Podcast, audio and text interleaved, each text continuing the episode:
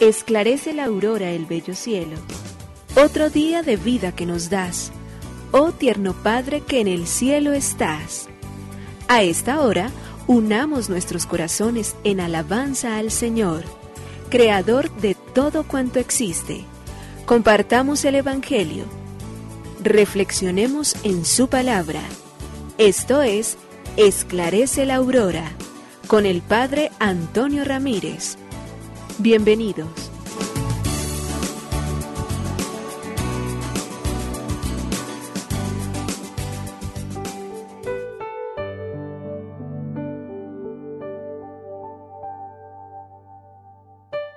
Bueno, muy buenos días. Hoy es viernes 14 de abril del año 2023. Estamos celebrando la gran Pascua y por ello le estamos diciendo al Señor, Señor, al amanecer de este día, regálame ante todo un camino lleno de luz que me pueda conducir hasta aquí, hasta ti, que me lleve durante todo el tiempo a experimentar las grandezas, las bellezas, todo lo que eres y haces tú, Señor, en mi vida y en el corazón de muchos hermanos nuestros que iluminados con la luz de la resurrección, vivimos y afirmamos que tú has resucitado entre los muertos y que eres nuestra feliz resurrección.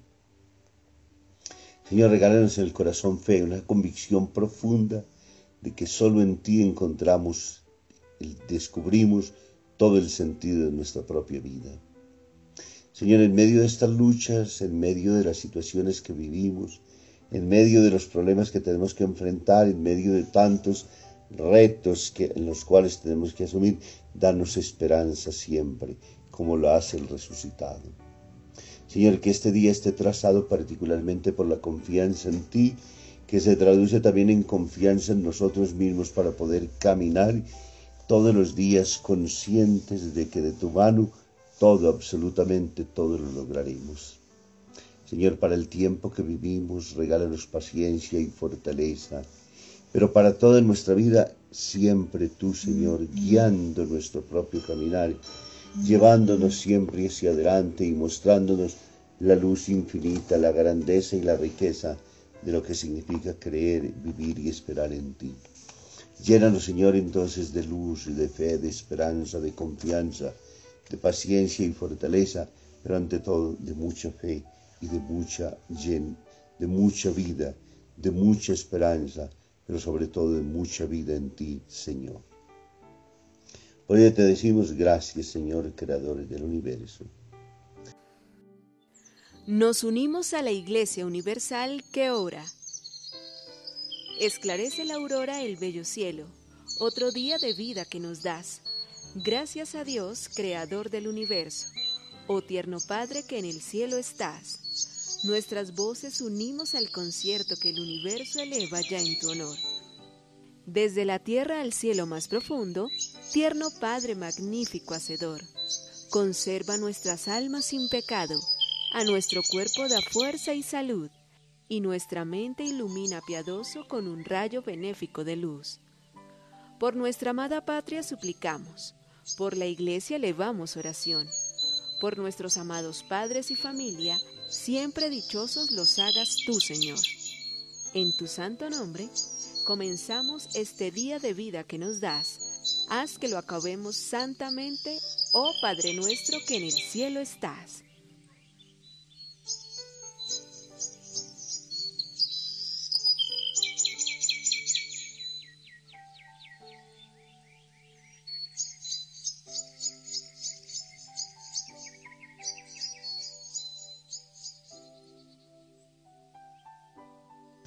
Derechos de los animales. En Nueva York, los cuatro pisos de un inmenso hotel están amoblados exclusivamente para perros.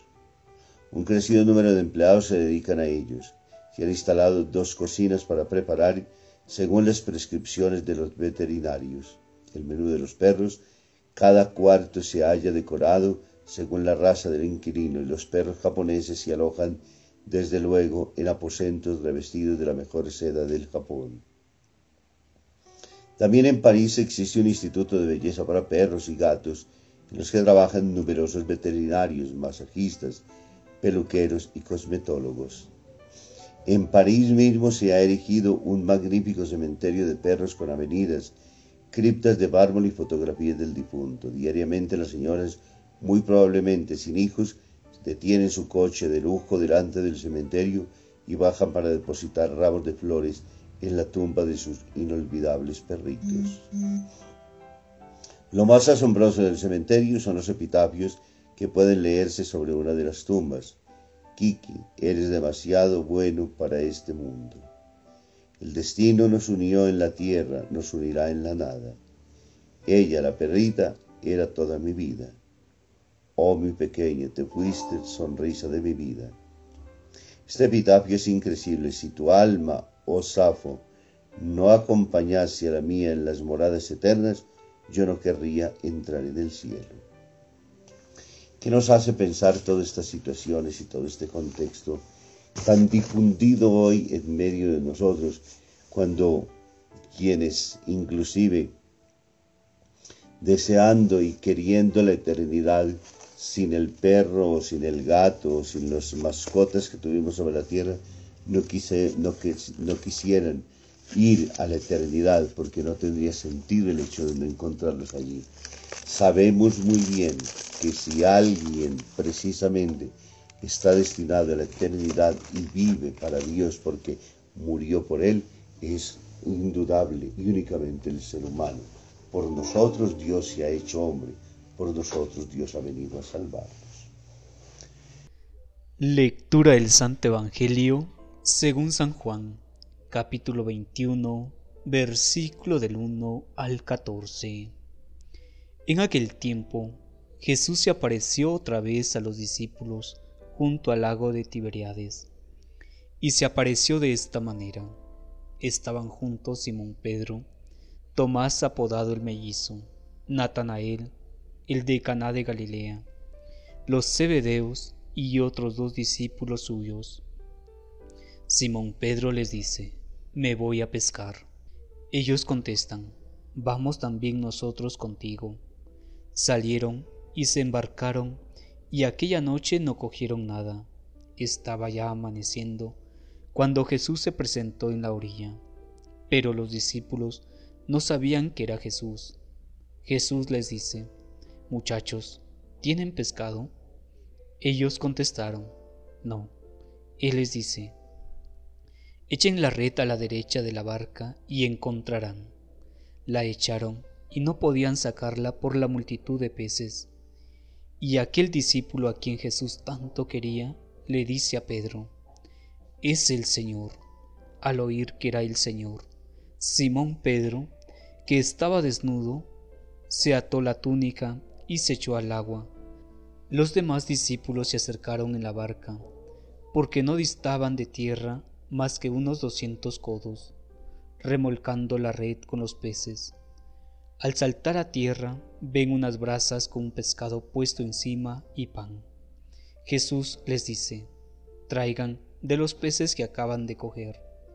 Simón Pedro subió a la barca y arrastró hasta la orilla la red repleta de peces grandes, ciento cincuenta y tres, y aunque eran tantos, no se rompió la red. Jesús les dice, Vamos, almuercen. Ninguno de los discípulos se atrevía a preguntarle quién era, porque sabían bien que era el Señor. Jesús se acerca, toma el pan y se lo da, y lo mismo el pescado. Esta fue la tercera vez que Jesús se apareció a los discípulos después de resucitar de entre los muertos. Palabra del Señor. Gloria a ti, Señor Jesús. El Evangelio de Juan, en el capítulo 21, versículos del 1 al 14 nos cuenta la tercera aparición de Jesús, llena de una cantidad de detalles magníficos. Entonces allí están los discípulos nuevamente, a la cabeza está Simón Pedro, quienes han regresado a un viejo oficio que parecía olvidado, pero un oficio que a pesar de conocerlo, ya no produce los mismos frutos de los cuales ellos, antes de ir con Jesús, caminaban tan tranquilamente y lo conocían con toda la tranquilidad y la serenidad de prodigar los beneficios del mundo. Ese voy a pescar entonces se constituye en que los discípulos retornan a su mundo como si nada hubiese ocurrido, como si todo lo que aconteció hubiera sido un sueño que durante tres años prolongados en su vida terminó por marcar su historia, pero que fue deshecho tristemente por la muerte del Maestro. Y allí están, pasando toda una noche en medio de las dificultades y las penurias de lo que ofrece también el mismo lago, el mar de Galilea. Pero ellos entonces, decepcionados al amanecer del día, les aparece un extraño que en la orilla les pregunta que si han pescado y ellos le dicen no, Señor. Y Él les manda entonces, echen la red a la derecha y encontrarán peces. Lo extraño de esta acción es que siendo un desconocido, ellos conociendo el arte del pescar, después de haber pasado la noche en espera de poderlo finalmente realizar, ahora se encuentran con que le obedecen a Él hacen la acción que Jesús les está mandando sin saber todavía para ellos que es Jesús y la red se llena totalmente de peces. Bastó solamente obedecer. En esa acción, una vez que ven los peces repletos, el amor sabe descubrir siempre y tiene unas intuiciones lo suficientemente profundas. Como María Magdalena late allí su corazón al lado de la tumba, el de Juan el Evangelista también lo hace de igual manera. Por ello Él es el primero en descubrir y decir, es el Señor. Y ahí se aclara absolutamente todo. Se pierden las dudas y acaba absolutamente todo, absolutamente toda duda. Y entran en el profundo de Dios. Ahora entonces llevan la barca, pero allí hay un acto, maravilloso, delicado de Jesús, y es que ya tiene un pez sobre, sobre la parrilla donde está asando. Ha hecho un pequeño fuego, ha colocado una parrilla y tiene un pez. El milagro ya lo ha realizado, pero quiere ahora y le solicita a ellos que traigan del pescado que acaban de coger. Pedro que se ha tirado y ha llegado remolcando esa barca con los 153 peces, ahora entonces mira atónito al maestro, se encuentra de manera personal con él, siente el tremar de su corazón porque ha resucitado entre los muertos, ahora entonces con toda, seguramente con toda la que significa la preocupación interna, yo que negué al Señor, yo que no fui capaz de mantener la palabra que un día le di, yo que he sido constituido príncipe de este grupo apostólico y que tengo la tarea de apacentar, yo que fui tan poco fiel para pasar esas borrascas y le negué tan rápidamente, ¿qué sentirá finalmente Pedro? Esa escena continuará y allí encontraremos entonces también cómo ese amor misericordioso de Dios sabe perdonar bien las debilidades y las flaquezas humanas y vuelve a reprender nuevamente la historia. Jesús no deja de sorprender a sus discípulos como no deja de sorprendernos a todos y cada uno de nosotros siempre. Nos ama con un corazón entrañable y busca, quiere y espera siempre que nosotros estemos dispuestos a recibirlo y amarlo con todas las fuerzas de nuestra vida. Que nos bendiga el Padre, el Hijo y el Espíritu Santo. Muy feliz día para todos.